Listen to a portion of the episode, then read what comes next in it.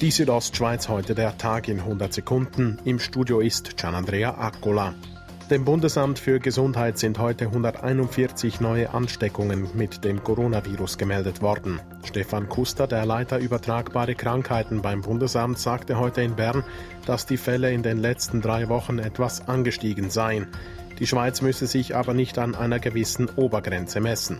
Das Ziel soll sein, dass wir so lange wie möglich in einer Situation sind, wo eben Wirtschaft und Gesellschaft minimal nur eingeschränkt sind.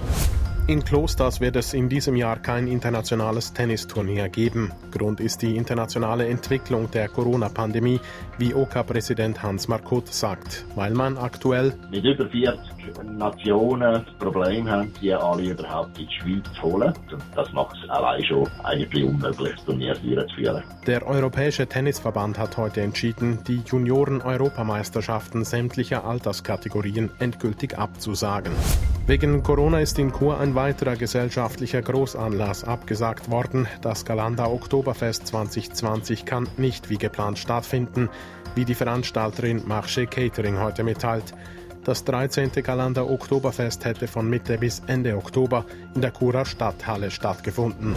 Beim Sennhof in Chur haben Archäologen einen einzigartigen Fund gemacht. Nebst einer Gussform aus Stein, die zur Schmuckproduktion diente, konnte ein mittelalterliches Handwerkerquartier freigelegt werden. Ausgrabungsleiter Bernd Heinzle sagt zu den Funden. Sie haben sicher sehr große Bedeutung für Kanton Graubünden, speziell natürlich für die Stadt Chur. Die Südostschweiz heute der Tag in 100 Sekunden, auch als Podcast erhältlich.